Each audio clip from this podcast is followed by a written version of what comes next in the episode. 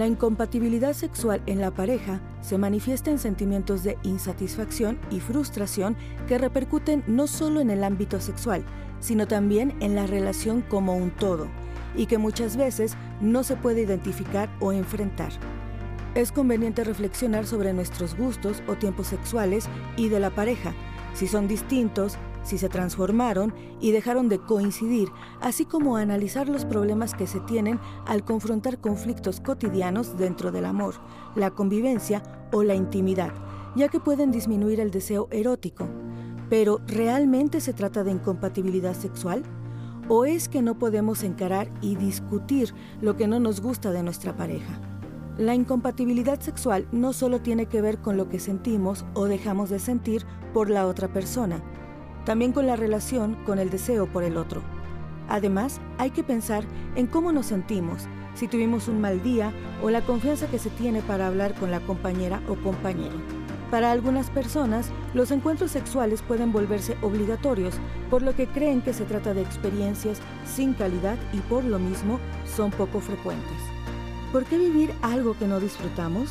¿Cómo hablar de sexualidad e insatisfacción con nuestra pareja? Hoy, en Diálogos en Confianza, analizaremos cómo afecta nuestra relación el sentir que no somos compatibles sexualmente y cuál es la mejor manera de resolverlo. Buenos días, amigues, amigas, amigos de Diálogos en Confianza. Gracias por acompañarnos en esta mañana de viernes de pareja para hablar de un tema que, ay, ay, ay, en el sexo no somos compatibles. ¿Alguna vez les ha pasado esto en su relación de pareja? ¿Lo están cruzando en este momento? Miren, no se preocupen, que no haya pánico, porque aquí en el programa lo vamos a platicar, vamos a ver todas las creencias, las expectativas que tenemos en las relaciones de pareja en cuanto al sexo, el juego que, tiene la comunicación en este tipo de dinámicas y sobre todo vamos a leer todo lo que ustedes nos compartan en las redes sociales. Así que quédense con nosotros porque va a ser un gran programa. Saludo con mucho gusto a nuestras compañeras intérpretes en lengua de señas mexicana. En este momento se encuentra Jimena Raya, que estará alternando a lo largo del programa con Lía Vadillo. Y como siempre es un placer compartir la conducción con mi compañero Eduardo Valenzuela. Lalo, ¿cómo estás? Buen día.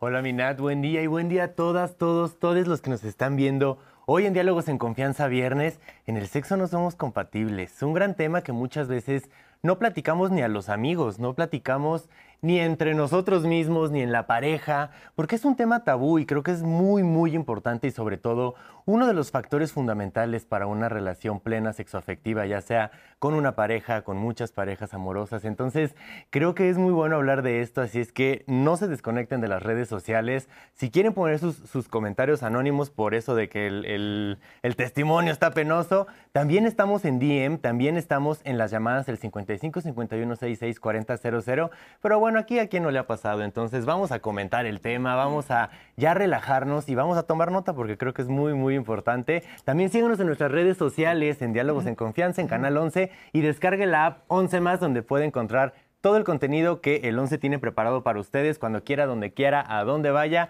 Solamente necesita un dispositivo móvil e internet. Entonces, aquí vamos a estar conectados. Así es, no hay pretexto para seguir toda la programación del 11. Les presentamos al panel de especialistas que estarán con nosotros. En primer lugar, le damos la bienvenida a Carlos Hernández. Él es educador sexual y comunicólogo especializado en educación. Actualmente facilitador del Diplomado en Sexualidad Humana de la Asociación Mexicana para la Salud Sexual, con 17 años en radio generando contenido sobre sexualidad y co-conductor del podcast Dichosa Sexualidad. Carlos, ¿cómo estás? Bienvenido. Feliz de estar hablando sobre este tema que, como bien dicen, creo que es importantísimo abordarlo por el día a día. Ya lo mencionaban. Gracias por la invitación. Al contrario, gracias por venir.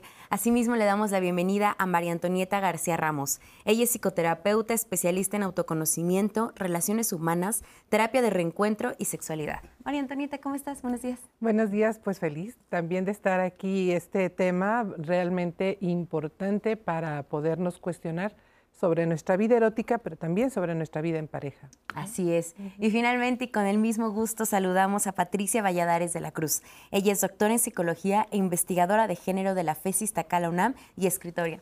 Pati, qué gusto tenerte, bienvenida. A ti un placer, ya estoy contentísima, porque como bien decías, los temas sexuales nos interesan muchísimo, pero muchas veces ni nos atrevemos a decirlo a nosotros mismos. Entonces la invitación es que hablemos y que disfrutemos Sí, yo creo que eso que decías, Lalo, es súper importante. O sea, cómo esperamos eh, comunicar, llegar a acuerdos y a veces ni con nosotros mismos, ¿no? Tenemos idea de lo que nos gusta, cómo nos gusta. no, no, hemos tenido esa parte de, de, autoconocimiento. Pero bien, aquí, aquí ya lo vamos a platicar. Y vamos a comenzar esta conversación viendo lo que ustedes, nuestra audiencia, nos respondió a la pregunta. ¿Cómo sabes si eres compatible con tu pareja? Vamos a ver lo que nos dijeron. Al preguntar en nuestras redes sociales, ¿cómo sabes si eres incompatible sexualmente con tu pareja? Estos fueron algunos de los comentarios que recibimos. Janely Jaimes. Creo que tiene que ver con la comunicación y las expectativas. En ocasiones, poner la satisfacción en manos del otro puede llevarte a pensar que no sabe o son incompatibles. Ivonne Peña Puente. Con el beso, si cuando lo besas no responde tu cuerpo, no hay compatibilidad. Mari RG. Probarlo, intentarlo, descubrirlo. Y si después de todo eso te quedas con ganas, es que ahí no es. Physic Gym. Me imagino que en el diálogo con la pareja, porque debe haber comunicación, y con el tiempo de tener relaciones, aflora si hay o no hay compatibilidad. David Marmolejo, teniendo sexo. Práctica más allá de la teoría, si no, es como comprar un gato en una bolsa. Solange Nan, tendrá que ver también con el temperamento sexual, ¿no? Quiero pensar que no a todos nos gusta con la misma frecuencia e intensidad. Eso sí sería un problema. Gabriela Montiel. Si no fluye la plática, si no hay temas de interés, la intuición y el corazón te gritan, aquí no es.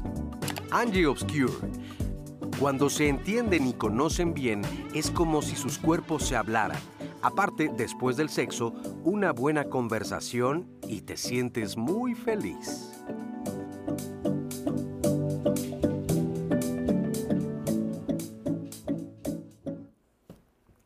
Gracias a todas las personas que participaron en las redes sociales, pues como ven, respuestas muy variadas y que nos dan un muy buen punto de partida para la conversación. Empecemos, Carlos, por definir a qué nos referimos cuando hablamos de la compatibilidad sexual y cómo se relaciona con el acoplamiento sexual. Fíjate, yo pienso mucho en la definición que leería yo en algún libro y, que es bien ambigua, ¿no? Y la que veo yo en la consejería. Y yo diría que es el alineamiento de las cuestiones que son importantes para nosotros en la sexualidad. Y fíjate, eh, involucra muchas otras áreas, como ya sabemos, la sexualidad, también el vínculo de pareja, como ya nos decían, lo personal. Y cuando digo el alineamiento de los elementos que son importantes para mí, parto de mí parto del autoconocimiento, parto de descubrirme, parto de saber qué me gusta, qué necesito. Y ya nos decían, si a veces ni nosotros mismos nos lo preguntamos y después queremos llevar este alineamiento, este saber que es importante para mí al vínculo de pareja. Y sí me gustaría partir de ahí, de decir que requiere un autoconocimiento para después, como nos comentaban, la comunicación, llevarlo ya a la pareja en la comunicación, pero sí partiendo de esta autonomía, del autonombrarme, del autodefinirme. Sí, claro, de cómo me percibo a mí mismo, Exactamente. de qué tanto me conozco. Pati, ¿tú cómo lo definirías? Lo definiría como, hablando de incompatibilidad, justamente con el obstáculo, las trabas que hay en determinado momento para poder empatar en el vínculo sexual. Y curiosamente, esa falta de, de de apareamiento literalmente en sentido conceptual, significa porque hay muchas historias atrás. Y las primeras historias son cómo nos relacionamos nosotros mismos como personas con el sexo. Y ahí empieza el asunto, que es como cuestionarnos, nos gusta o no nos gusta el sexo, por qué nos gusta o no nos gusta, dónde me gusta, etcétera. Y es como una apropiación consciente de cuál es tu relación con la sexualidad. Una vez más o menos analizado eso, entonces puedes mirar si con el otro, con la otra, es posible esa combinación de expectativas, de historias y demás. Y luego vamos a ver más adelante cómo esto tiene un bagaje con el género.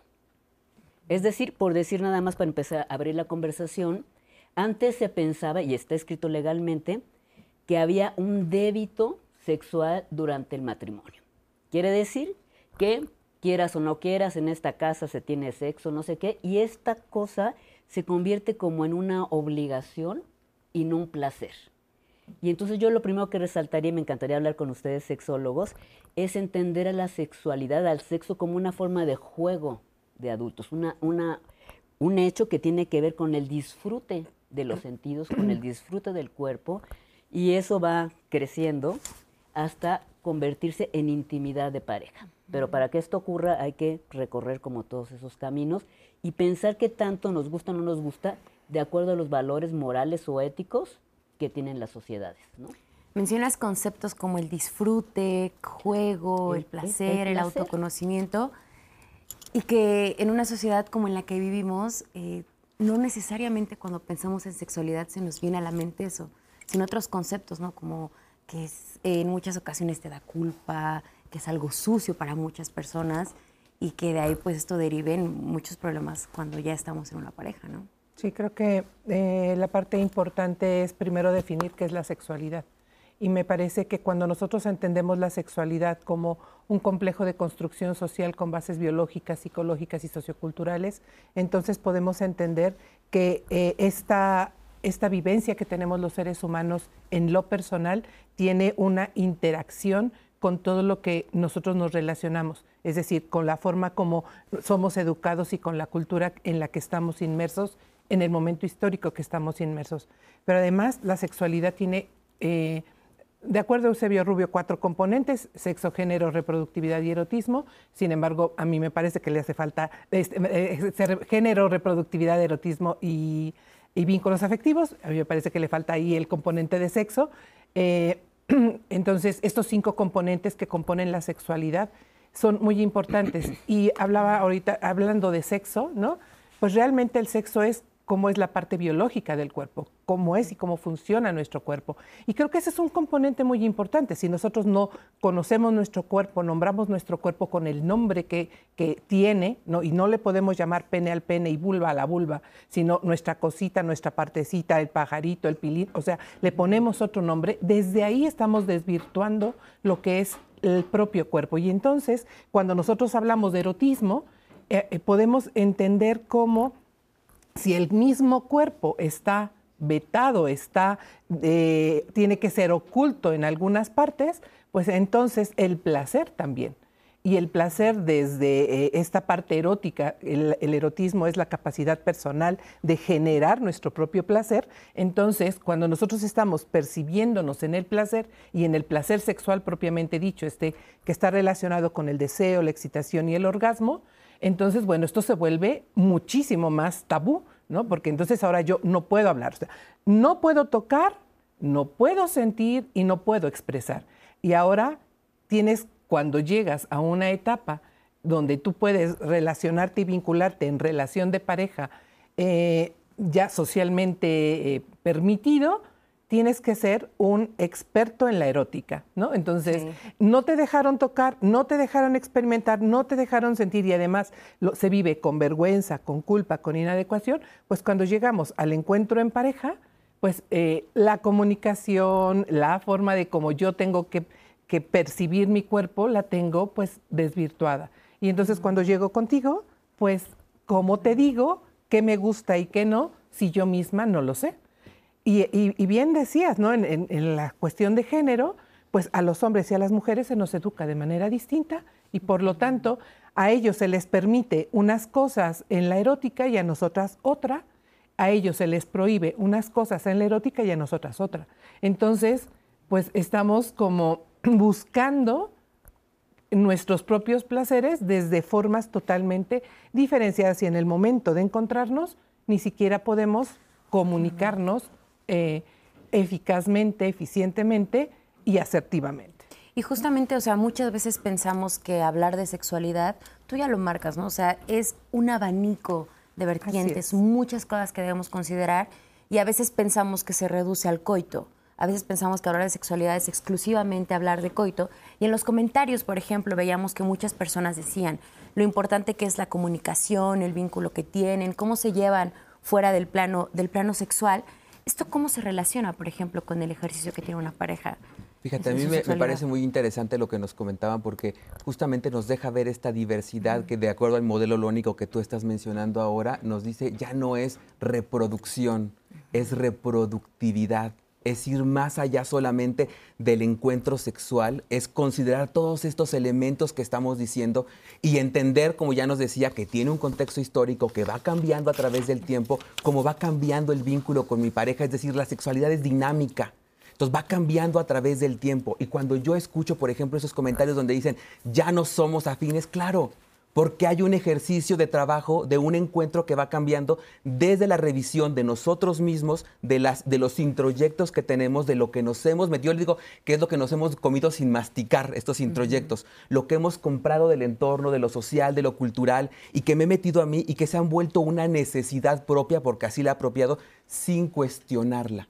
¿Cuál sería aquí el antídoto? Cuestionar si esas creencias con las que he crecido socioculturalmente me corresponden o no. Decían, por ejemplo, del género, ¿no? Y ya nos decía eh, Coral Herrera, en Mujeres que ya no sufren por amor, nos dice, pues sí, nos hemos comprado una guerra romántica en la que yo como mujer tengo el mandato de género de tener ciertas características para vincularme sexoafectivamente, pero hoy, ¿eso a mí me corresponde? ¿O valdría la pena resignificarlo, replantearlo y ajustarlo a mi propio proyecto de vida, pero ojo, para eso necesitamos saber primero cuál es nuestro proyecto de vida. Y, yo creo que saben de lo que estamos hablando en realidad, del derecho de las personas al placer sexual. Punto. Ese es el meollo del asunto.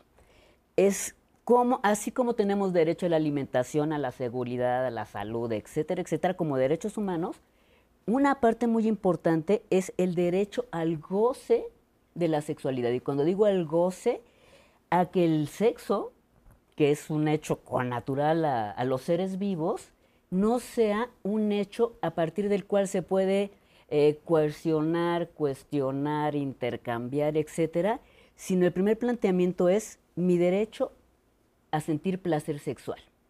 Yo creo que sería más bien expresarlo, ¿no? Porque yo, yo lo siento. El problema es que yo aprendo a reprimirlo por los mandatos de género. Pero yo no sé, fíjate, porque eso que es obvio para muchas personas no es obvio. Por ejemplo, en el consultorio hay personas que nunca en la vida se han masturbado, por ejemplo. Porque masturbación es un tema tabú y entonces es sí, no está mal. Entonces el placer sexual muchas veces se vincula con la relación con otro. Y entonces, ¿qué es? No apropiarte de tu derecho a la sexualidad, sino a partir del vínculo con otro. Y entonces, otra vez, de acuerdo a la cultura, a la situación, a la educación, a la región, etcétera, las personas en primer lugar tenemos una, una relación muy compleja con el sexo que decías tú al principio, ¿no? Y creo, Pati, que ahí es puntual eh, unir los puntos junto con lo que decía Carlos, esta parte como de, eh, desde el principio del programa mencionar el cuestionarnos, ¿no? El cuestionarnos el entorno, porque si bien pues bueno, eh, muchas de las personas que nos estarán viendo, pues estamos en una gran ciudad con muchas mentalidades y todo esto. Eh, también hay experiencias de otras personas que nos están viendo en provincia o en regiones un poco más alejadas de grandes ciudades, que si bien este, están viendo el programa y tienen acceso a, información, sí se ve sacrificada esa, ese acceso a la información y toda la educación que viene, eh, que, conlleva esto, ¿no? O sea, por ejemplo, yo me pongo a pensar en, educación católica, por ejemplo, que solamente te dicta que tienes que tener relaciones sexuales para procrear, o eh, que mucha, y es una realidad triste, pero mucha de la educación sexual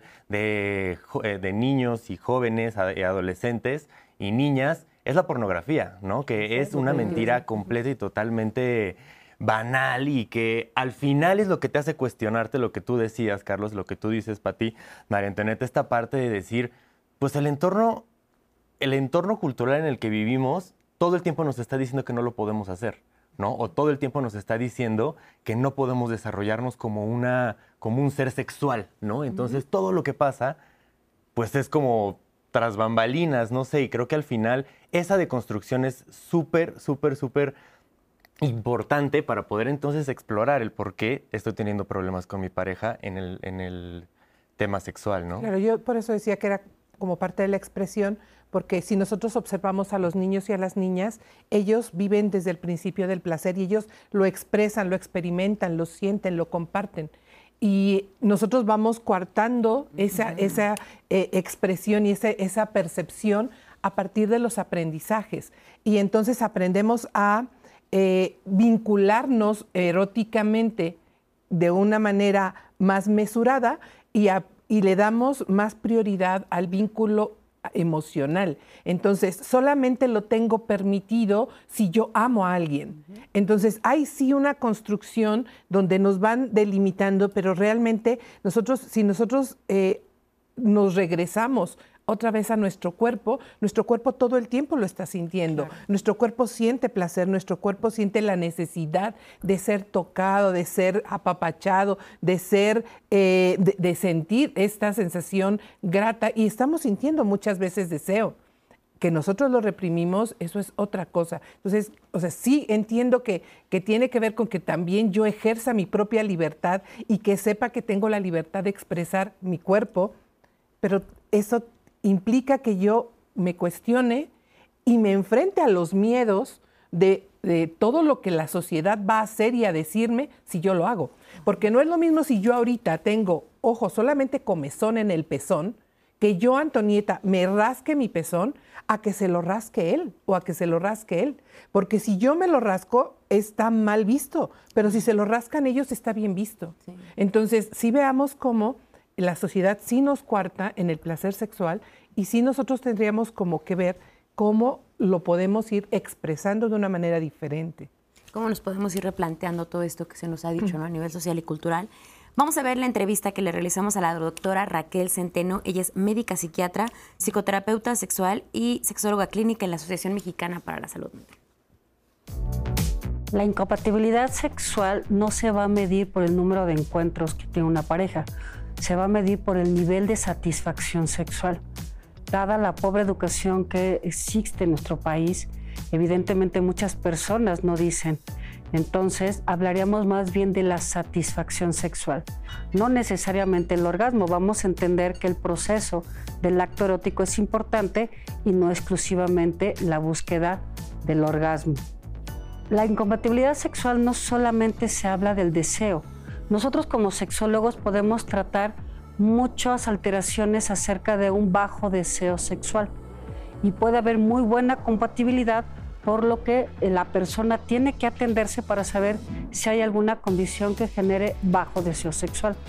La atracción es el elemento más importante que incluye por supuesto que el deseo, pero tenemos otras formas como la insatisfacción sexual, la, falta de cariño, de acercamiento y comunicación, nos podría también hablar de que hay un problema dentro del componente erótico. Nos han hablado tan mal del sexo que evidentemente ya la gente ni siquiera intenta tener una comunicación erótica por lo que hay fenómenos socioculturales que están muy alterados.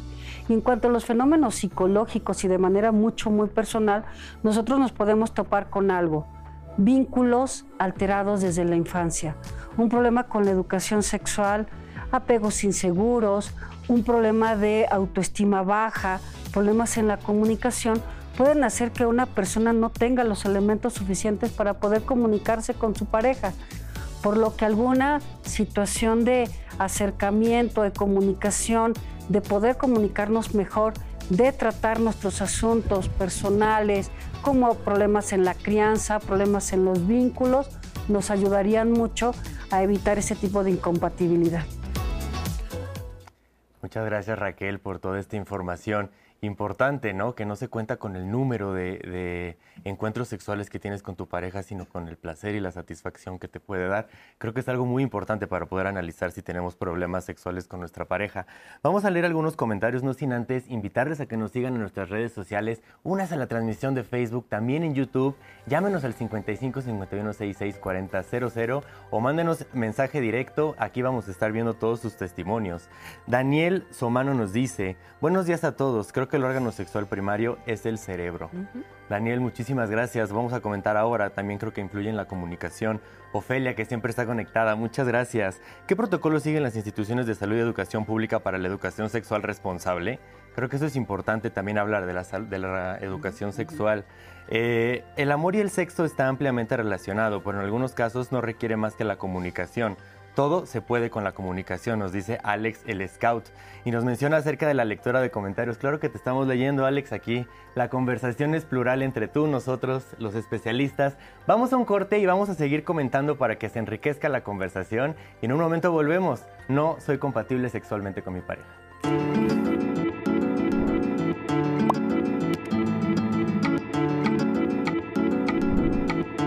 La compatibilidad sexual es la capacidad de dos personas para satisfacer sus necesidades y deseos sexuales con base en las preferencias, deseo, comunicación y comprensión mutua.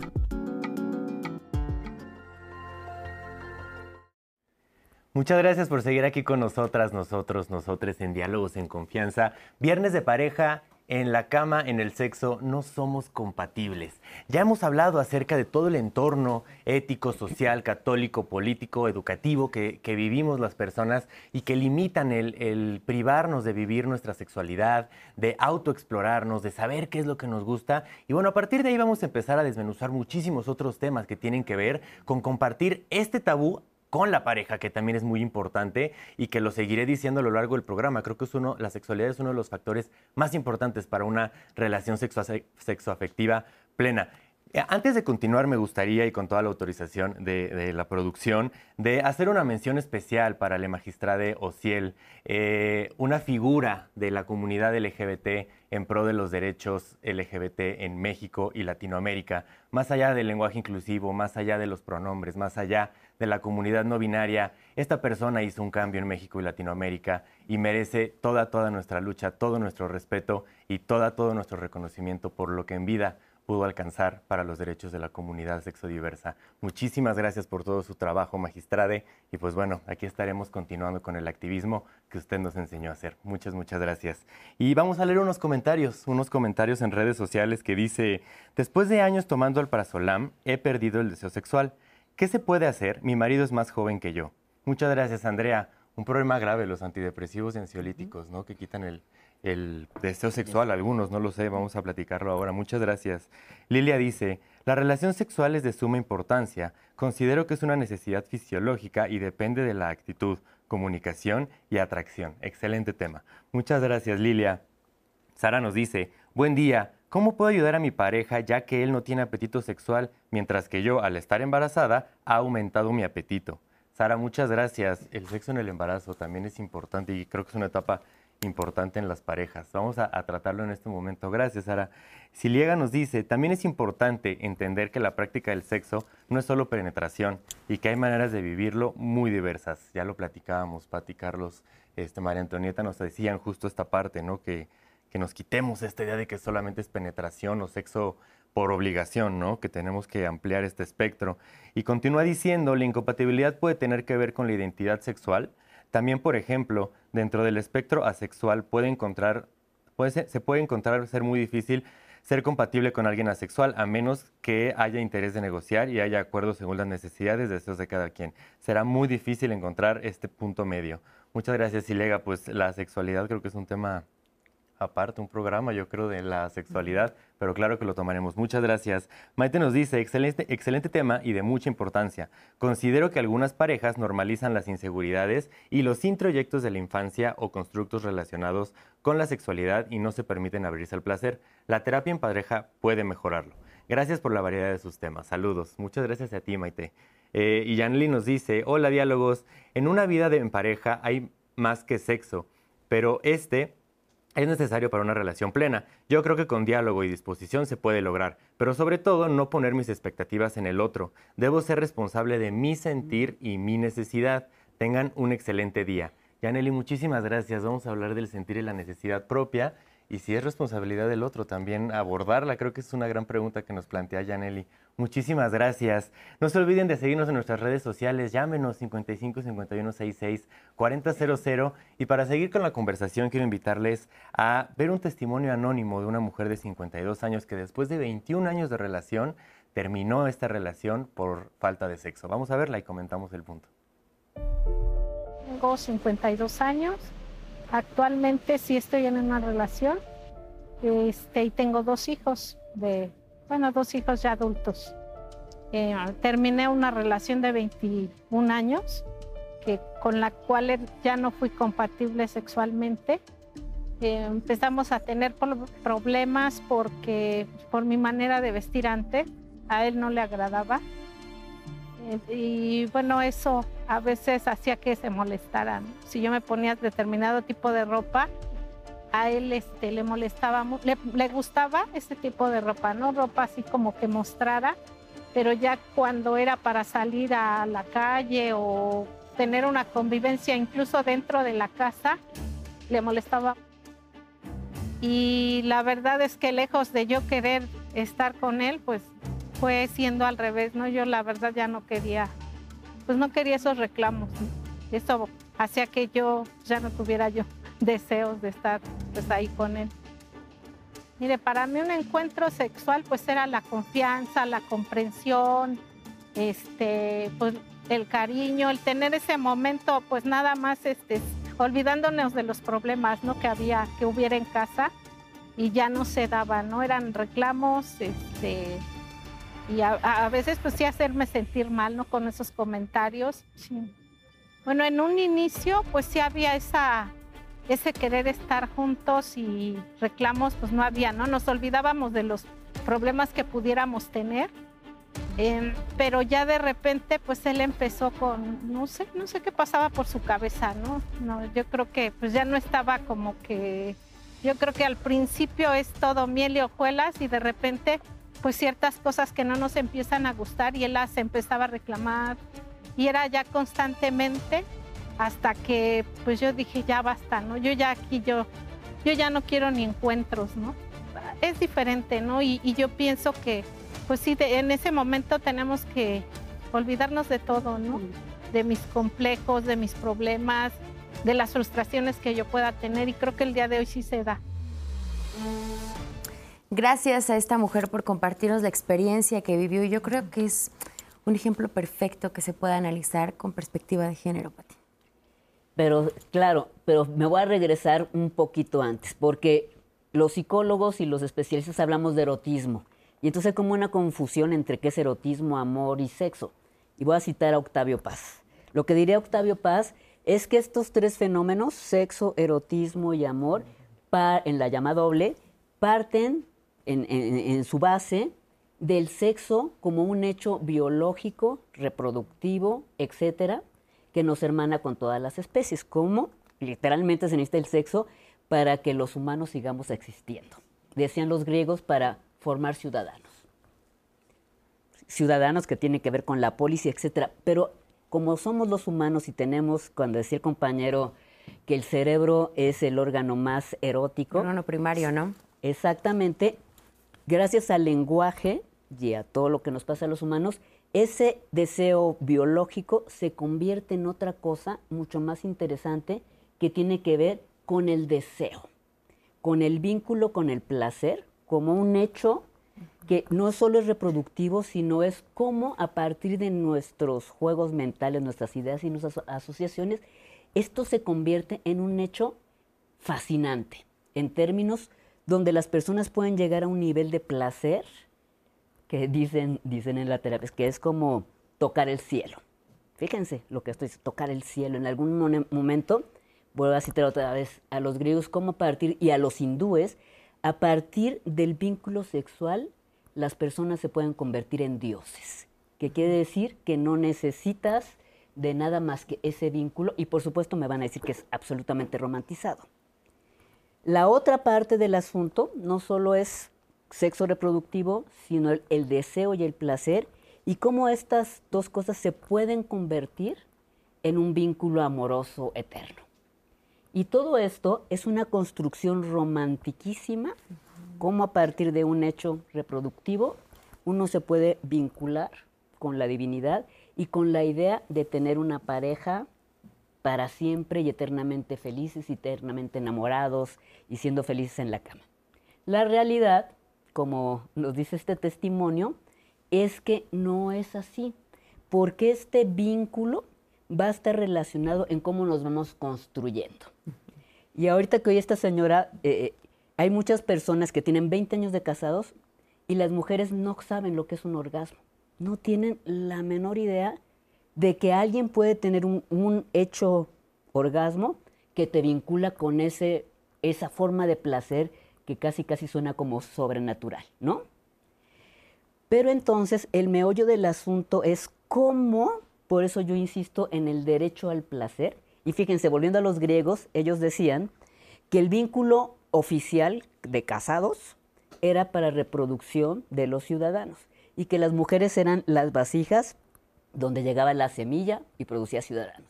Y que el placer estaba en otro lado, el placer estaba en lo prohibido, en las etarias, en esta forma de prostitución, en las fiestas bacanales, y entonces eso empezó a, a crear una historia donde el placer no es posible en una relación formal de pareja, porque es cotidiano, porque te aburres, porque quién sabe qué, y entonces el placer está afuera. Y el placer, como decía la señora, es cuando los jóvenes o las personas se enamoran, hay un vínculo físico-químico que te produce placer. Hueles a la otra persona, miras a la otra persona y sientes ese deseo de reproducción. Pero como es un hecho físico-químico, este se va a ir disminuyendo en el tiempo como las drogas y entonces lo que queda es el cerebro queriéndose vincular y repetir esa experiencia extraordinaria. Y fíjense, todo el tiempo estoy diciendo experiencia extraordinaria, maravillosa, etcétera, pero no, quizás en muchas relaciones o en la mayoría de las relaciones, donde el sexo se vuelve una relación de poder. ¿Qué es? Me das no sé qué, dicen las amas de casa. Si tenemos buen sexo, entonces mi marido al otro día va a dar el gasto con mucho gusto. Si le digo que no, pues entonces empieza el límite, no, pues no tengo dinero, etcétera, etcétera, y entonces hay una suerte de coerción. Y las mujeres igual usan el sexo como una forma de coerción, ¿no? No me das lo que yo quiero, pues no quiero, me duele la cabeza. Y entonces, otra vez, la palestra de la cama es el lugar donde se dirimen un montón de cosas que no son dichas y que se esconden en incompatibilidad sexual. Que no es que sean incompatibles biológicamente ni de deseo, sino que están pasando tantas cosas que imposibilitan ese vínculo sexual amoroso, como las enfermedades, la depresión, el cansancio, problemas económicos, etcétera, que van enturbiando ese vínculo que ya ni siquiera se acerca a nuestras fantasías eróticas que es como ella lo decía en el testimonio, ¿no? O sea, a raíz de estos comportamientos del esposo, o sea, de, no permitirla ser ella misma, pues dice, obviamente yo ya no me quería vincular ni sexualmente con él, o sea, nos da un panorama de cómo ejercer la sexualidad en pareja es un todo, o sea, no se reduce solamente a un componente. Em, e, es cierto lo que mencionas, solo me gustaría precisar una cosa de lo que nos comentaban, es las expectativas.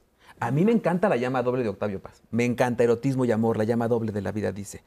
Pero a veces en esas exacerbaciones de las miradas de que el orgasmo debe ser un grito enorme, pienso yo que mis orgasmos que son más silenciosos o menos intensos o no corresponden a lo que estoy viendo en las narrativas históricas, en lo que nos dicen en esta lírica popular, en lo que vemos en la televisión llevándolo a términos más coloquiales, en las series, en las 50 sombras de Grey para llevarlo al día a día, si no corresponde con esto, no estoy viviendo una sexualidad plena. Me encanta todo este análisis que hacemos, pero sí me encantaría que lo lleváramos a términos reales. Eso por un lado. Y también empapa a esta parte de decir, a veces pensamos que esta empatía sexual con el otro se genera espontáneamente, como si fuera una magia, como si pasara en esta lógica tan hermosa y lírica que mencionas. Pero no sucede así. Yo tengo que regresar y preguntarte, oye, ¿cómo andas en casa? ¿Cómo anda tu vínculo de pareja? ¿Qué tanto le estás chambeando y le estás apostando al vínculo? Cuando dicen, es que se acabó y terminamos. ¿Se acabó o no trabajaron de manera conjunta para que sucediera? Pusieron de su parte, había intención real de ambas partes de, o de todos los interesados en el vínculo y partir desde ese punto. Me parece importante decir, que uno de los grandes venenos del erotismo, del deseo, de los vínculos de pareja, del vínculo con uno mismo, de la autoestima, son las grandes expectativas que nos hemos comprado. Y, profundicemos justo en estas expectativas, porque pensemos en las primeras etapas de una relación, cuando nos vinculamos con una persona. Damos por hecho que el deseo sexual está a tope, que va a ser igual, con la misma intensidad, que vamos a querer al mismo tiempo. y todos entramos por lo regular a relaciones así. Es una de las expectativas, yo creo que desde ahí donde empiezan las complicaciones, porque no reconocemos que podemos ser diferentes en ese sentido, ¿no? Y yo iría más profundo que eso, porque generalmente entramos a una relación pensando que para ti una relación de pareja es lo mismo que para mí una relación de pareja, que lo que tú quieres en una relación de pareja es lo mismo que yo quiero. Y entonces, desde esta idea, no se habla. Y las palabras que dicen las personas son, ahí vamos viendo. lo que se vaya dando, lo que vayamos viviendo. Y la realidad es que entonces se cuarta la comunicación. Y cuando se cuarta la comunicación, yo ya no puedo decirte lo que a mí me gusta y lo que yo quiero.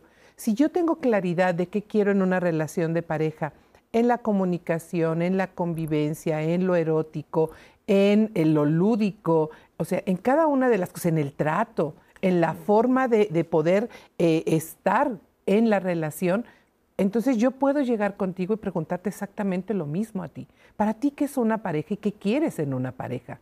Y entonces poder ir viendo si lo que tú quieres y lo que yo quiero, podemos negociárnoslo. Porque bien decía ahorita que, esto se construye. Por supuesto, las relaciones se construyen. Y si bien es cierto, la parte biológica de las feromonas y esta parte neuroquímica es importante, la relación per se, la relación de pareja, es una construcción cotidiana donde yo me he de estar cuestionando todo el tiempo, yo qué quiero y qué necesito.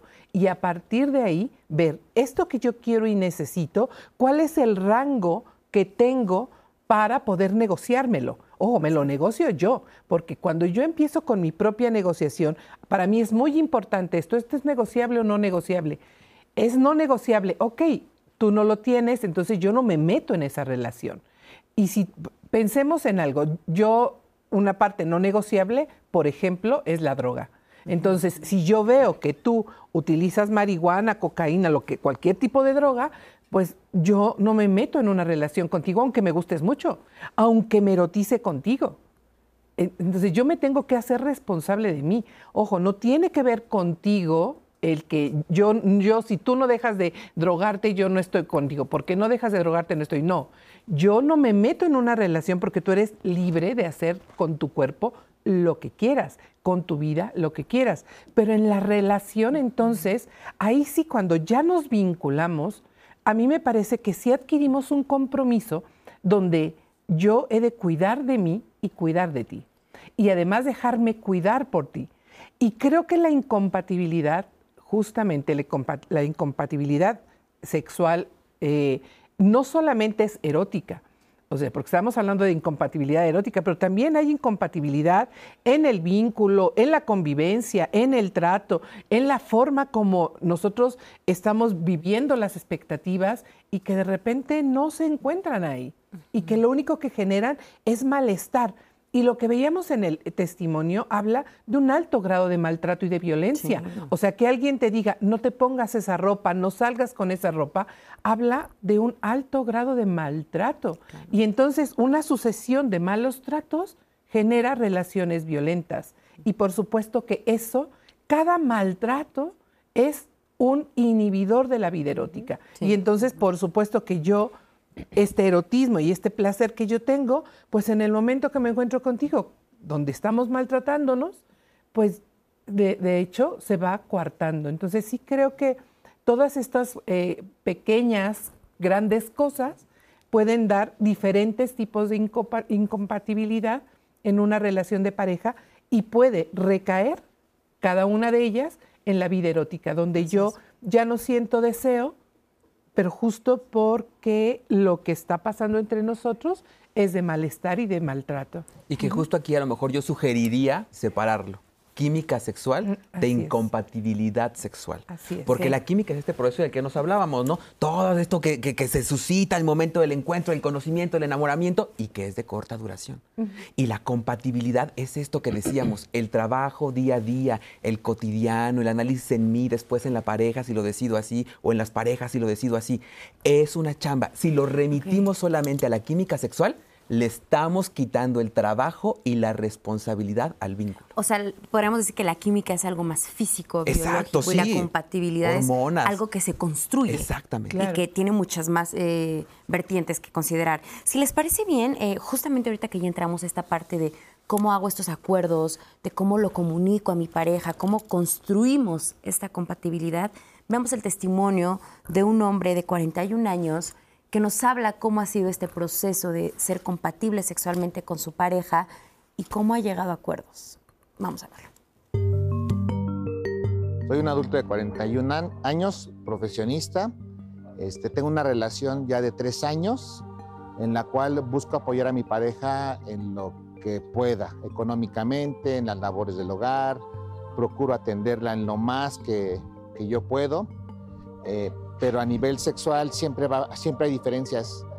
Yo pido cosas y ella no quiere por pena, por miedo. Y van varias veces que se las pido, se las repito, ella se niega, dice que tiene miedo. Entonces, si ya llevo tres años de relación, ya me cansé.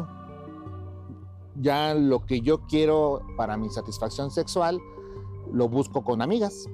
Simplemente busco amigas que ellas quieran lo que yo quiero y así no presiono a mi pareja, seguimos con una relación pues bonita. Cada vez me afecta más el, el- la diferencia sexual, pero no quiero presionarla, no veo que tenga ganas de cambiar. Creo que ella y yo tenemos mucha química, nos, nos atraemos bastante.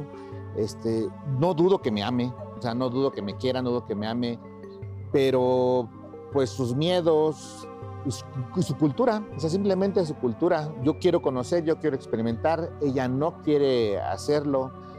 Es parte de su egoísmo, es parte de su cansancio, es parte de sus miedos, no sé, son muchas cosas, pero sí es muy intrínseco de ella, porque aunque yo le he platicado, he tratado de buscar mucha comunicación con ella, le he puesto videos, le he dado literatura para que lea, dice que sí, después lo olvida y ya es mucho su egoísmo. Mi vida sexual para mí es muy importante, ¿por qué? Porque me hace sentir más, más joven, más hombre, me siento mejor, me quita mi ansiedad, se encuentro mucho gusto al tener relaciones sexuales, ella me atrae mucho, la deseo, la veo y quiero tener relaciones con ella, pero sí me afecta y no es tan correcto que a nivel sexual no nos llevemos bien a pesar de tanto que me he comunicado con ella y pues, pues no es correcto que busque amigas que me satisfagan en lo que ella no me hace, a pesar de que yo se lo he dicho varias veces. Este testimonio nos ayuda muchísimo para poner justamente el ejemplo de cómo se llega a acuerdos en la pareja. Pensamos, por ejemplo, eh, que si comunicamos, que si decimos lo que queremos en el plano sexual, obtendremos una respuesta afirmativa. Y esto no siempre es así, como en el caso de este, de este testimonio. ¿no? Pero fíjense, este caso es interesantísimo porque tiene que ver lo que estamos diciendo acerca de las relaciones de pareja, de las múltiples formas para las que sirve el sexo. Porque lo que está diciendo eh, eh, eh, este compañero es otra vez esa fantasía, entonces si nos queremos tanto y nos llevamos muy bien, entonces deberíamos de estar iguales. Y, y ella, ¿por qué no hace esto y esto y esto? ¿no? La primera es que el amor y todo eso no alcanza, o no tiene por qué, las personas no, no tenemos por qué tener las mismas expectativas. La otra cosa es que el sexo solo es una parte de la relación de pareja. Entonces, muchas veces cuando el no sexo o la incompatibilidad empieza en cómo es la relación de pareja, si esa relación de pareja está cumpliendo con lo que deseamos, ¿no? Es decir, si no se hablan, no se encuentran, etcétera, etcétera, y en la noche quieren que se transforme en una escena de las 50 formas de que me parece horrible, por cierto, la, la peli, es imposible porque no hay un vínculo de pareja. Y voy a hablar de género. Muchas, las mujeres, muchas mujeres dicen, claro que yo quiero tener sexo con mi marido y me encanta, pero me gustaría que me hablara y me dijera, ay, ¿cómo amaneciste, preciosa? ¿Qué tal? Como que el asunto se vuelve un asunto de, de ligue, de estar como invitando al vínculo sexual. ¿Cómo estás? Ya voy a llegar, ¿qué te parece? ¿Qué ta, ta, ta? Y eso va formando formas de erotismo cerebral, cerebral, ¿no? De tal manera que la mujer está esperando que llegue su amado a que haya un vínculo sexual, ¿no? Pero si todo el día, ¿y cómo estás? Si no has llegado y no sé qué, y los niños, ta, ta, ta, ta, o todo este asunto que decías tú que es una forma, la celotipia es una forma de violencia, lo que menos desea una mujer es tener sexo con alguien que te está maltratando todo el día.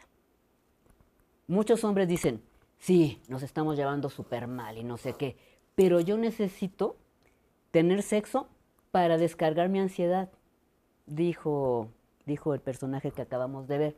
O sea que el sexo también se puede ser utilizado como una descarga de ansiedad, de quitarte la ansiedad literalmente, y entonces dicen, y así ya me acuesto a dormir y no me importa si está enojado o no está enojada, ya, veremos después. Eso no es un vínculo erótico, tal, tal, tal, es solo cargar a un vínculo biológico, eh, decías tú, pene, vagina, pene, pene, etcétera, etcétera, que no tiene que ver con el erotismo literalmente. Y entonces la sensación que empiezan a tener las parejas es, si me estás maltratando todo el tiempo, ¿cómo quieres que llegue con mi negligé maravilloso, etcétera? Y los otros dicen, pues, ¿por qué no? Porque eso nos hace bien para nuestra salud mental. Creo que cuando estamos hablando de cómo construimos esta compatibilidad sexual, será muy importante poner sobre la mesa, aprender a diferenciar cuando presionamos a nuestra pareja eh, términos como el consentimiento y saber cómo comunicar de manera asertiva y cómo trabajarlo, ¿no? Creo que es algo que, que, platicaremos en el próximo bloque. Vamos a ir a una pausa, pero no se vayan porque todavía queda mucho de hablar del tema de hoy aquí en Viernes de Pareja. En el sexo no somos compatibles. Sigan en redes. Ahorita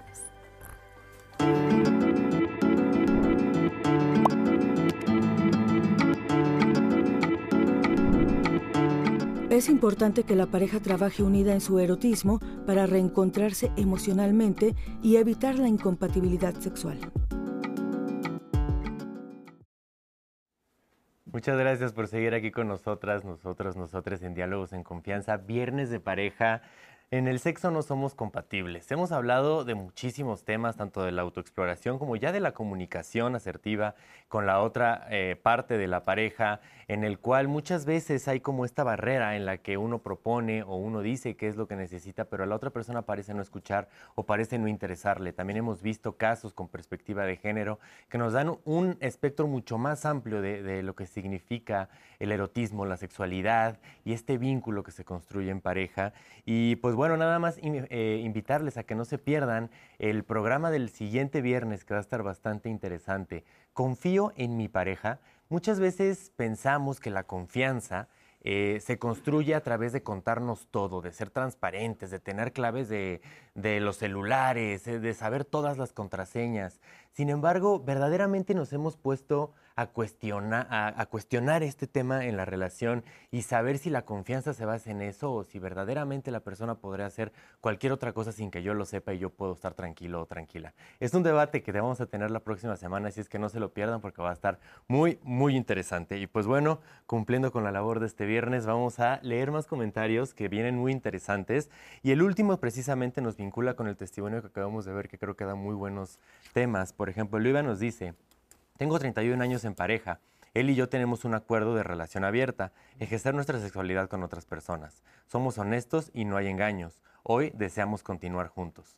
Muchas gracias, Luba. Esto de la relación abierta podría ser un elemento para fortalecer el vínculo sexual, no lo sé, vamos a platicarlo. Muchas gracias. Odette nos dice, es muy importante que se tenga apertura en la comunicación, ya que de no ser así, el asunto puede crecer, generar frustración e insatisfacción es importante para evitar caer en actitudes violentas. Si se tiene disposición e interés mutuo en el cambio, se puede buscar ayuda terapéutica. Muchas gracias, Odette. Sí, claro, pues identificar el problema, creo que a veces es de lo más difícil. Ahora lo comentaremos. Muchas gracias. Vic nos dice, buenos días, soy Víctor. La educación dada por los padres que enseña a los hijos de las hijas a no abrazar, no besarse, porque eso es algo muy personal. Yo soy expresivo con mi esposa en privado, pero si estoy con ella en una parada del metro o reunión, no me permite besarla o hacerle detalles para ir a disfrutar el momento y dice, mi madre me enseñó a que eso es privado y eso me vuelve loco y me limita la imaginación del sentimiento que tengo con ella. Me siento confundido y no sé qué hacer, qué me recomiendan. Muchas gracias, Vic, por tu testimonio. Importante esta parte de la educación de no te toques en público, en privado todo lo que tú quieras. Muchas gracias, ahora lo comentaremos. Otro Víctor Tocayo eh, de, del anterior nos dice, mi esposo y yo casados hace 34 años y las relaciones sexuales cada día son mejor, siempre con orgasmos y quedando satisfechos los dos. Muchas gracias, Víctor. Pues pasa tip, pasa tip para las personas que nos están viendo, porque ya después de, de 34 años de casados y seguir teniendo estas relaciones, muchas felicidades. Claudia nos dice, buen día, tengo 52 años y 20 de relación con mi pareja. Hace un año decidimos vivir juntos y desde hace unos meses las relaciones sexuales cada vez son menos, cuando casi todo el tiempo sin vivir juntos fueron placenteras. No sé si también se deba a la menopausia por la que estoy pasando o a que él no trabaja desde hace años, por lo tanto no me apoya económicamente y esto a veces me pasa. Siento feo de estar en esta situación y no sé qué hacer. Excelente programa. Saludos. Gracias, Claudia. Eh, una situación compleja que ahorita la desmenuzaremos con los especialistas, eh, temas de que no le apoya económicamente, ella está viviendo la menopausia, llevan 20 años de relación eh, viviendo juntos, pero antes de vivir juntos eran mucho más placenteros sus encuentros sexuales. Gracias Claudia. Ana Elena nos dice, primero que nada tenemos que conocernos a nosotros mismos. Yo aprendí de sexo en un libro de cómo hacer el amor a un hombre. En mis tiempos de juventud no era tan abierto y había temas tabú. Hoy yo decido tener placer y trabajo en ello. Para mí es importante amar a la persona, no nada más sexo por deporte o dinero. Excelente tema. Muchas gracias. Daniel nos dice, hoy entiendo que el preámbulo sexual comienza con el buenos días, mi amor, café. El instinto sexual y la excitación no es un interruptor que se enciende y se apaga a demanda del usuario, es un trabajo de 24 por 7. Muchas gracias, Daniel. Buenos días, mi amor. Café, eso es lo que él dice. Pues vamos a ver, pruébenlo como Daniel a ver qué les resulta. Muchas gracias. Rosy nos dice, lo más maduro sería terminar la relación si hay incompatibilidad. Sin embargo, antes de la separación hay malas actitudes o bajar a la pareja y por último, dejarlo porque ya tiene otra pareja y la otra persona termina muy lastimada, se deja de lado el amor propio por amor a la pareja y al final, de todas formas, se va con otra persona. Este es un tema muy interesante, Rosy. Muchas gracias por mencionarlo. Eh, ¿La infidelidad se justifica cuando hay incompatibilidad sexual? No lo sé, creo que es un tema que, que hay que abordar. Muchísimas gracias. Gabriela nos dice, entonces ya entró la infidelidad cuando buscas a otra persona para satisfacer tus propias necesidades. Este testimonio es muy egoísta. La quiere, pero le es infiel. Pero yo quiero saber si sí, si su esposa lo sabe. Y por último, Liliana, que añade al comentario anterior, nos dice, Tú dices que ella es egoísta y él es el que la actúa de forma egoísta. Culpa a su pareja por sus propias infidelidades. Muchas gracias por todos sus comentarios. No voy a decir nada más porque, bueno, tenemos para dar y regalar con temas. Tenemos mucha tela de, de, dónde cortar y empecemos por estos últimos testimonios justamente para, para retomar lo que estábamos hablando el bloque pasado. ¿Cómo hago acuerdos? ¿Cómo sé cuando estoy presionando? ¿Y qué importancia, es el, eh, qué importancia tiene el consentimiento? Bueno, empezaré por esto último. El consentimiento es sumamente importante para que podamos estar en una relación de buen trato y de bienestar. Necesitamos acordar y necesitamos cumplir con los acuerdos. Para poder tener un acuerdo, yo requiero tener claridad de lo que yo necesito y lo que yo quiero y poderlo transmitir de la misma manera y, además que haya una escucha integral, es decir, que tú escuches realmente lo que yo estoy diciendo. Porque generalmente a todos nos pasa que cuando escuchamos algo lo interpretamos, lo interpretamos a partir de nuestro conocimiento. Entonces a mí me debe de quedar claro qué es exactamente lo que tú estás diciendo. ¿A qué te refieres con eso? ¿Cómo lo quieres? ¿Cuándo lo quieres? ¿Dónde lo quieres? Entonces, si yo tengo claro qué quiero, cómo, cuándo, dónde, para qué, entonces yo te lo puedo preguntar también a ti de la misma manera y a partir de ahí podemos empezar a llegar a acuerdos. La segunda cosa que me parece importante es eh, cuando nosotros eh, estamos en una relación, es necesario entender que cada una de las personas tiene su propia historia y la forma diversa de ver al mundo yo he cambiado a lo largo de mi vida y a lo largo de mi historia. Yo no soy la misma que hace 10 años, que hace 20, que hace 30, porque la experiencia, porque mi trabajo terapéutico, porque mil cosas me han ido cambiando. Yo he ido transformándome. Y esa transformación también se da en mi vínculo, también se da en mis pensamientos, también se da en mis expectativas, también se da en la forma como yo me relaciono en lo erótico conmigo y por supuesto con la otredad. Eh, y entonces a partir de ahí me parece que es importante que nosotros clarifiquemos qué es lo que nosotros queremos con nosotros para poder dialogarlo con el otro. Hablando de, eh, de justo cuando estamos en la relación, pues es muy importante que nosotros podamos plantearnos las posibilidades de si a ti no te gusta y a mí sí me gusta, entonces ¿cómo le hacemos? Que yo sí lo necesito, yo sí lo quiero y tú no lo quieres, pero para mí es esencial, entonces yo soy quien tiene que decidir si me quedo o me voy.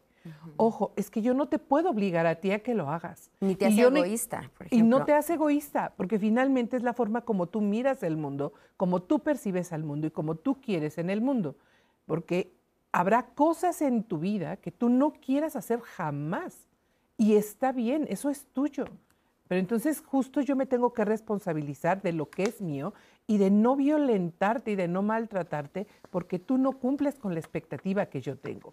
Y la siguiente parte es, si tú y yo en este vínculo tenemos un acuerdo de que vamos a tener una relación abierta, es decir, que yo puedo tener múltiples parejas, unas relaciones eh, poligámicas y que está permitido para los dos, sí para mí, sí para ti, y que eso no nos va a generar un conflicto y que entonces tenemos que acordar si es si lo vamos a platicar, si, este, bueno, tú tenlas, pero no me cuentes nada, que yo no me entere. O sea, es que sí tiene que haber esa serie de acuerdos y, eh, y la problemática es cuando yo te prometo una cosa y no la cumplo. Yo te digo, yo voy a estar contigo toda la vida y así como eres te acepto, cuando no es verdad. La realidad es que hay muchas cosas de ti, que es cierto, que me gustan y hay muchas otras de ti que no me gustan. Sin embargo, yo puedo estar bien porque esto otro para mí es perfecto en la relación. Y esto yo puedo negociármelo y trabajármelo. Yo y tú no necesitas cumplir esas expectativas. Y siempre respetando los límites de la pareja, que eso es como súper importante. Justamente en uno de los comentarios que nos leía Lalo, él decía, ¿no? Que todo este, no recuerdo la palabra exacta que ocupó, pero que parte del erotismo era incluso el buenos días, mi amor, café. Vamos a ver la segunda parte de la entrevista que le realizamos a Raquel Centeno, donde justamente profundiza más en qué es el erotismo. El erotismo es una de las partes más esenciales de un vínculo de pareja. A veces no lo consideramos porque mucha gente le ha dado la sexualidad un componente de reproductividad o reproducción. Esto es para la procreación y cuando hablamos de educación sexual, incluso nosotros nos hablan de reproducción sin hablar del erotismo, del placer sexual. El erotismo es esencial para que una pareja tenga una comunidad constante. Nosotros podemos hablar de una serie de ciclos acerca del amor de la pareja y la mejor manera que tenemos nosotros de acercarnos, de mantener vigente a una pareja es a través del erotismo. Cuando la pareja ya está junta en una decisión de compartir el día a día, pareciera que el erotismo se va difuminando cuando el trabajo, los horarios, los hijos empiezan a desplazar el erotismo. ¿Cómo se puede trabajar? a final de cuentas es la idea de la cotidianidad y de la comunicación, la idea de buscarse y encontrarse. Y entonces pueden jugar con otra forma de erotismo como visitar lugares, las vacaciones, el acercamiento, tratar de buscar nuevas estrategias y formas, juego de roles, la introducción de juguetes eróticos. Esto va a permitir que la pareja tenga una diversidad y una creatividad dentro del componente erótico. Cuando se acaba todo el componente erótico, cuando ya podemos considerar la incompatibilidad sexual, uno, tendríamos primero que entender qué es lo que está sucediendo. Nosotros podemos identificar si el cansancio, si el desgaste de la pareja está siendo la causa y nosotros podemos buscar como terapeutas sexuales mejores y mayores estrategias para un acercamiento. Una terapia de pareja y una terapia sexual no significa que la pareja deba de continuar juntos. muchas parejas que ya no encuentran la, la compatibilidad sexual y se vuelven incompatibles, puede dialogar y tener una terminación adecuada, madura, adulta y con buenas estrategias. Antes de que esto se vuelva desgastante y que nosotros lo podemos observar de manera muy significativa en parejas que perduran durante años, pero que ya no tienen un acercamiento íntimo y erótico. Muchas gracias a Raquel Centeno por esta información y que justamente no concuerda en que la construcción del erotismo es muy importante en las parejas, incluso ella lo dice, ¿no? Y que es algo que nos ha llegado mucho en los comentarios, situaciones, por ejemplo, como el embarazo, como la menopausia, como el tiempo mismo, que es a lo que muchas parejas en algún momento les, les, eh, les pone sobre la mesa el tema de la incompatibilidad sexual y, que muchas veces no saben qué hacer, o incluso se puede pensar de, bueno, pues después de tanto tiempo juntos es pues casi que esperado, ¿no? Que ya no haya esa compatibilidad. Fíjate que escuchando los comentarios, escuchando lo que nos dicen a través de redes, pensaba en lo que dice Esther Perel, esta especialista belga, que dice que cuando empieza el siguiente encuentro sexual, cuando termina el anterior. En cuanto termina, empezamos con el proceso para el siguiente, ¿no? Me gustaría mucho que fuéramos a fondo de lo que, de lo que conversábamos ahora y lo analizáramos un poco desde las masculinidades también, ¿sabes? Eh, ahora que escuchábamos el anterior testimonio y yo oía al hombre dando su testimonio y era un hombre ejerciendo el rol de género y la expectativa de género que nos han planteado. Él estaba cumpliendo con, los, con lo que nos han dicho, lo voy a decir en términos coloquiales, hombre macho semental que guía a su mujer al placer. Eso estaba haciendo y todavía el tiene que estar agradecida de eso. Exactamente. y ella estaba fallando a esa expectativa de género, de no cumplir, no satisfacer los mandatos del hombre. Esa es la narrativa que tenemos construida y sobre la que imperamos y sobre la que construimos nuestros vínculos y sobre la que construimos nuestros acuerdos. Me parece que esa es la médula del asunto. Los hombres también tenemos un ejercicio de construcción de nuestras masculinidades, de preguntarnos cómo estamos ejerciendo nuestros vínculos. Ya nos daban todo un antecedente de cómo es que se hacen estos acuerdos, pero si mis acuerdos están fundamentados en vínculos que no son horizontales, donde no hay un ejercicio de equidad, donde yo no respeto quién tú eres, donde yo decía al inicio, me daba mucha risa al inicio de la conversación, él decía, yo ayudo en la casa en lo que puedo. Cuando vemos como una ayuda, cuando vemos como un apoyar al otro y no entendemos que es un camino compartido, yo digo mucho en la consejería que el reto está en hacer cosas diferentes con lo mismo, pero en el mismo camino entendiendo que tenemos la posibilidad de expresarlo. Y a mí aquí me gustaría dejar algo bien claro que decían ustedes sobre el consenso. El no se respeta. Es un no. Punto. Y sobre ese no podemos negociar. ¿Qué quieres y qué no quieres? Yo, además de educador sexual, pues soy comunicólogo, ¿no? Y hablamos mucho de comunicación como un elemento indispensable en los vínculos sexuales y de pareja.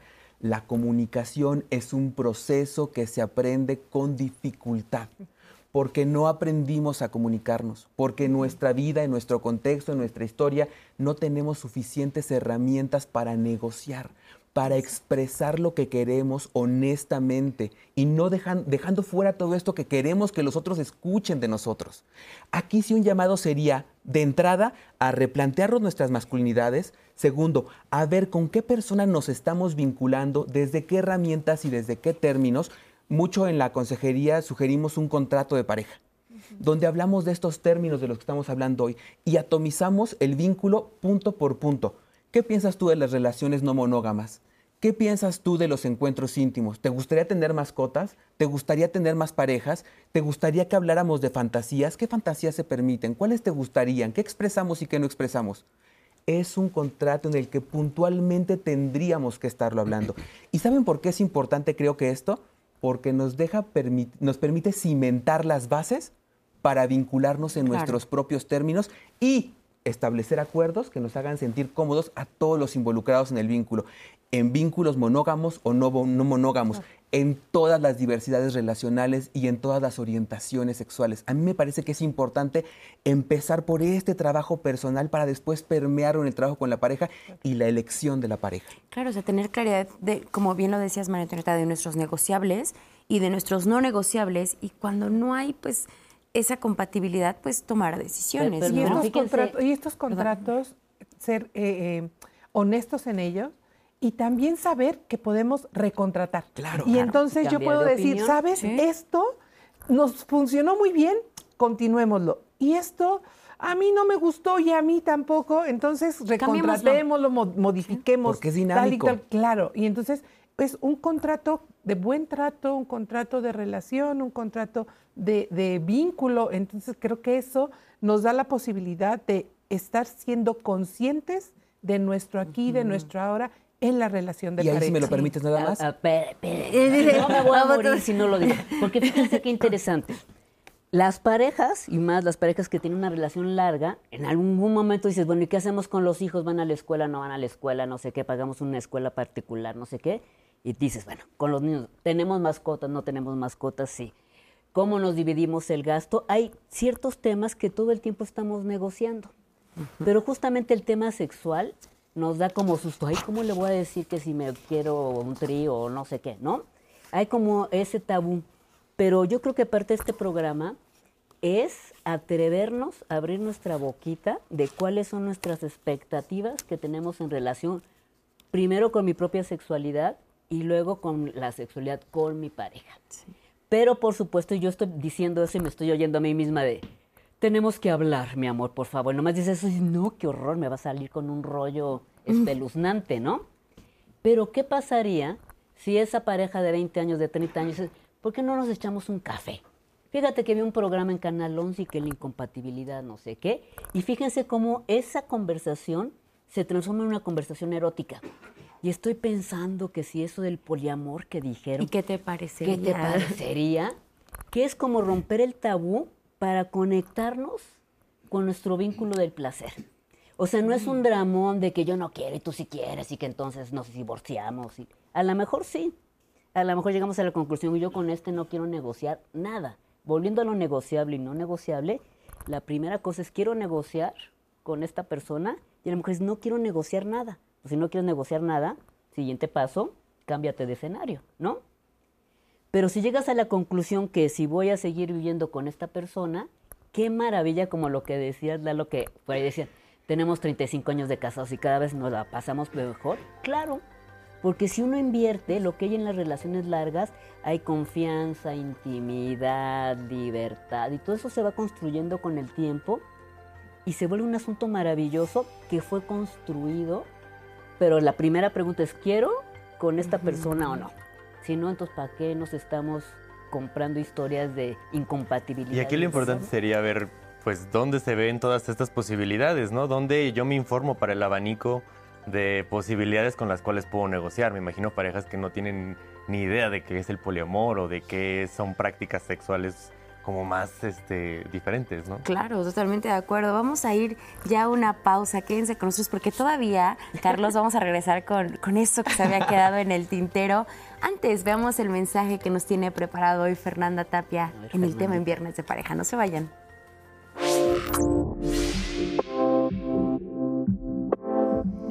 Ay, a ver, no vamos a decir que la famosa química entre una pareja no exista. Sabemos, porque seguramente todos lo hemos vivido, que hay gente que nos puede gustar simplemente por su apariencia o por su olor, por sus modos, en fin. Pero ¿qué pasa cuando dos personas se atraen? Es más, cuando llegan a quererse y en el momento de tener relaciones sexuales, algo no fluye. ¿Qué sucede cuando en una relación a una de las partes le gustan cosas que a la otra no?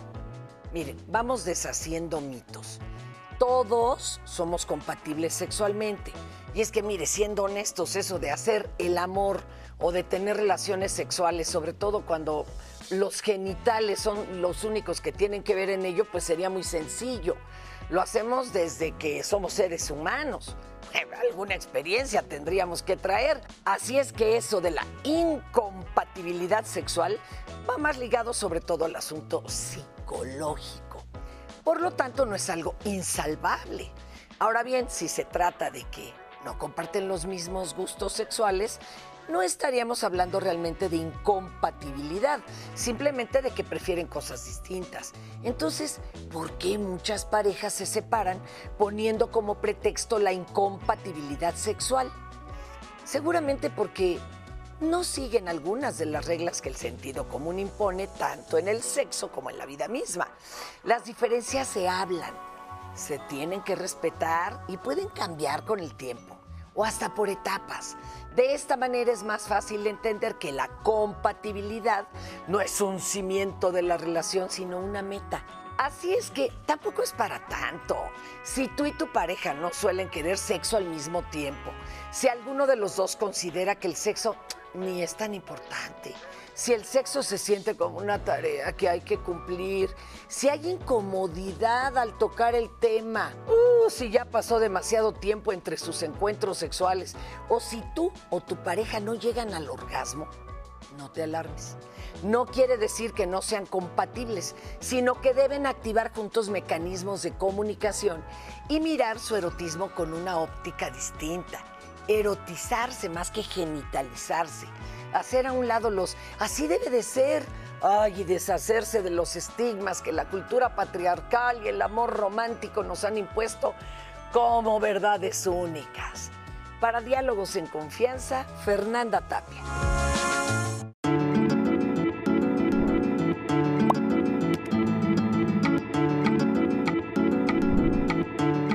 Lograr una vida sexual satisfactoria requiere mantener experiencias gratificantes en pareja, con la convicción de que el sexo es una parte importante de la relación.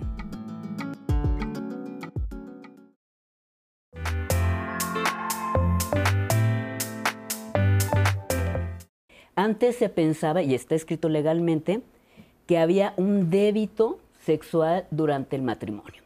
Quiere decir que quieras o no quieras, en esta casa se tiene sexo, no sé qué, y esta cosa se convierte como en una obligación. Cuando nosotros entendemos la sexualidad como un complejo de construcción social con bases biológicas, psicológicas y socioculturales, entonces podemos entender que eh, esta, esta vivencia que tenemos los seres humanos en lo personal tiene una interacción con todo lo que nosotros nos relacionamos. La cuestión de género, pues a los hombres y a las mujeres se nos educa de manera distinta y por lo tanto a ellos se les permite unas cosas en la erótica y a nosotras otra, a ellos se les prohíbe unas cosas en la erótica y a nosotras otra. Ya no es reproducción, es reproductividad es ir más allá solamente del encuentro sexual, es considerar todos estos elementos que estamos diciendo y entender, como ya nos decía, que tiene un contexto histórico que va cambiando a través del tiempo, como va cambiando el vínculo con mi pareja, es decir, la sexualidad es dinámica. Del derecho de las personas al placer sexual. Punto. Ese es el meollo del asunto. Es como, así como tenemos derecho a la alimentación, a la seguridad, a la salud, etcétera, etcétera, como derechos humanos, una parte muy importante es el derecho al goce de la sexualidad. Y volviendo a los griegos, ellos decían que el vínculo oficial de casados era para reproducción de los ciudadanos. Entonces eso empezó a, crear una historia donde el placer no es posible en una relación formal de pareja, porque es cotidiano, porque te aburres, porque quién sabe qué, y entonces el placer está afuera. Estamos como buscando nuestros propios placeres desde formas totalmente diferenciadas y en el momento de encontrarnos ni siquiera podemos comunicarnos eh, eficazmente, eficientemente y asertivamente. También empapa a esta parte de decir, a veces pensamos que esta empatía sexual con el otro se genera espontáneamente, como si fuera una magia, como si pasara en esta lógica tan hermosa y lírica que mencionas, pero no sucede así. ¿Qué tanto le estás chambeando y le estás apostando al vínculo? Cuando dicen, es que se acabó y terminamos. ¿Se acabó o no trabajaron de manera conjunta para que sucediera?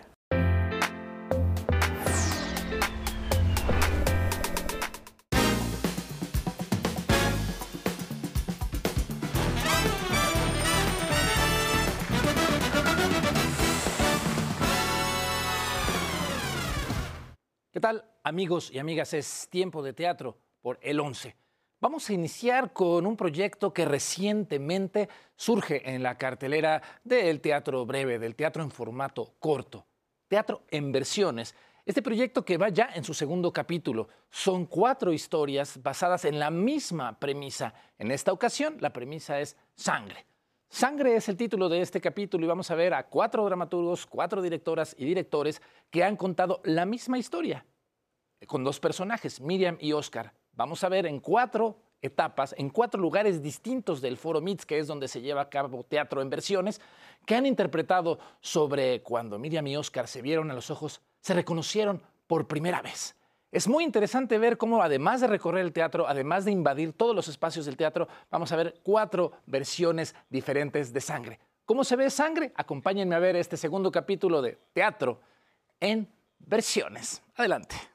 Miriam, creo que no estás entendiendo. Tú eres mía. Y lo vas a hacer hasta que yo decida que eres mía.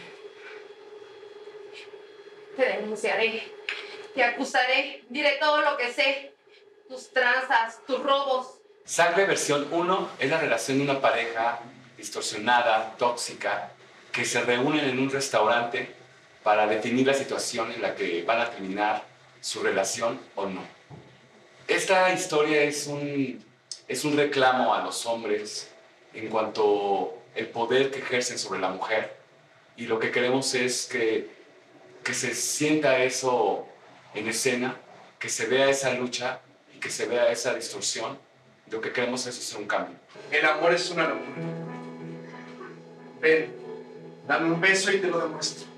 Teatro en Versiones es un proyecto muy innovador donde cuatro compañías se reúnen para presentar cuatro obras distintas en una hora con la misma trama, la misma premisa, los mismos personajes. Hicimos la versión 2, que es, una, es un encuentro fortuito entre dos personajes, Miriam y Oscar, que termina siendo eh, muy pasional y se dan cuenta que están unidos por algo más que es la venganza hasta que llega digamos que la sangre, como el título lo dice. Al famoso periodista, al más importante y con mayor credibilidad de este país. Bueno, pues ya lo dijiste tú. Solo cuando les sirvo es cuando les conviene y cuando me tienen ahí. Cuando no, pues no. Sangre versión 3. Intriga, enojo, llanto, sangre. Una obra muy entretenida en donde la incógnita la ponen y la respuesta la ponen ustedes. El reto es estar en, conexión con los demás eh, compañeros, con las demás compañías,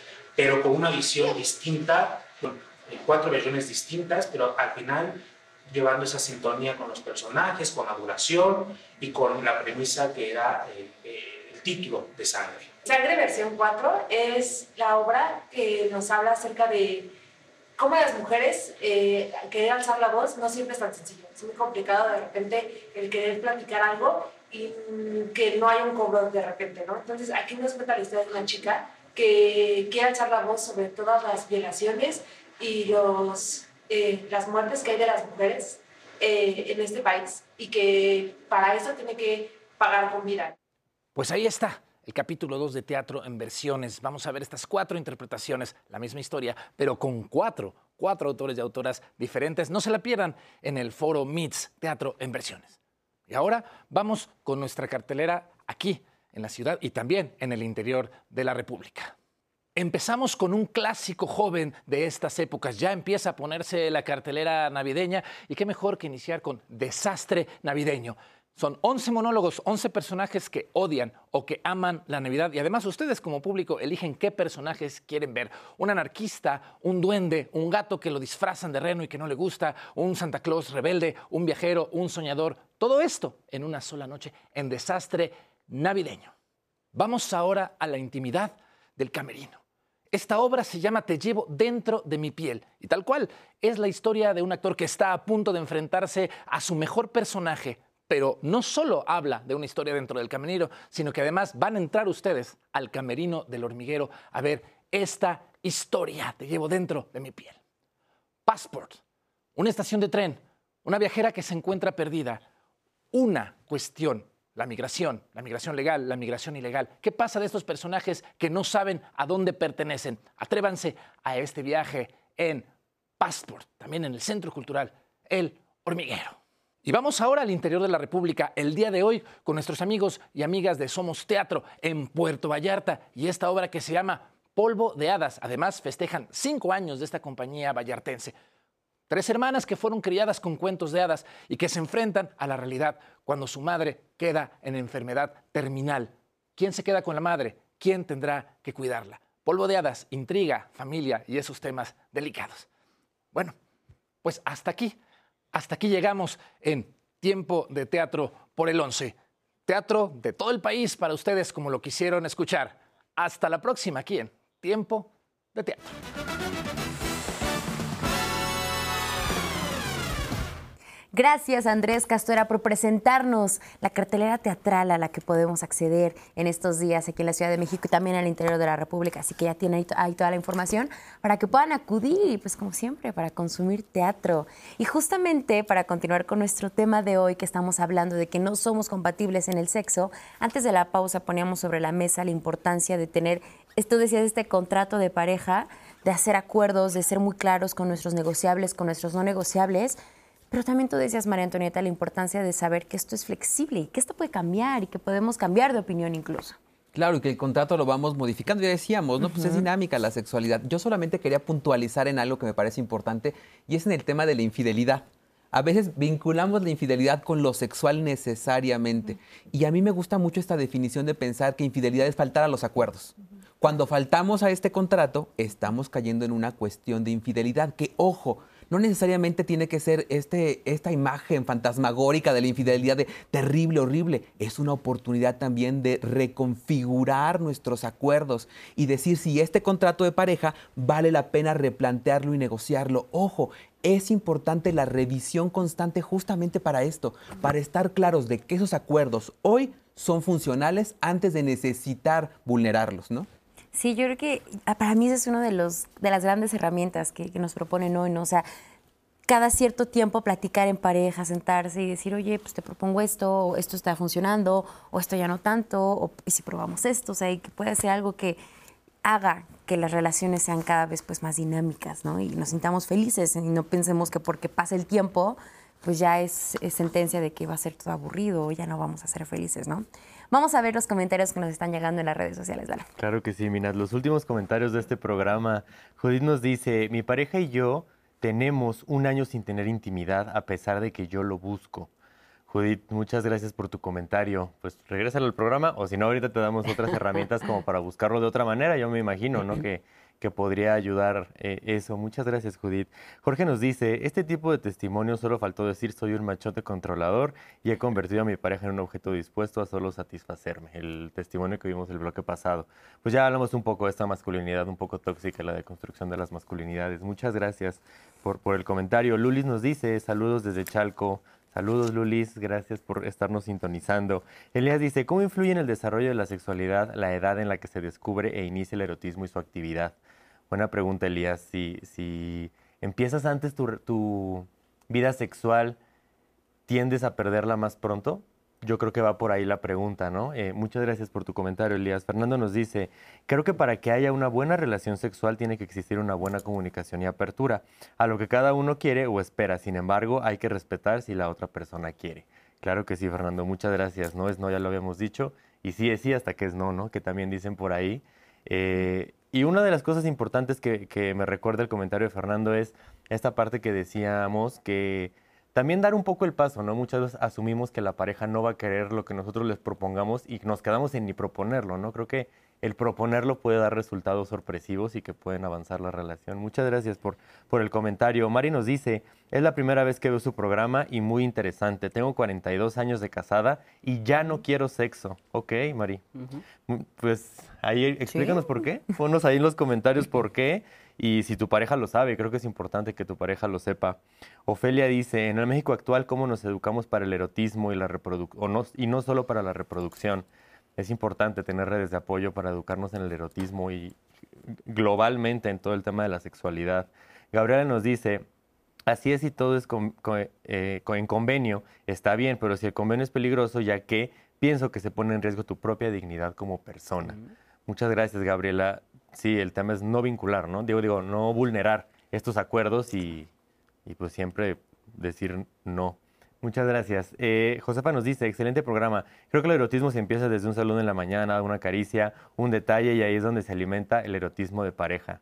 Igual Josefa está como el buenos días, mi amor. ¿Un café? Un café. Un café. Vamos a probarlo, No ¿eh? se Nos va a llevamos de olvidar ya. tarea eso. Muchas gracias. Gabriela nos dice, hay que ser claro y especificar exactamente cuando te dicen o dices quiero todo contigo.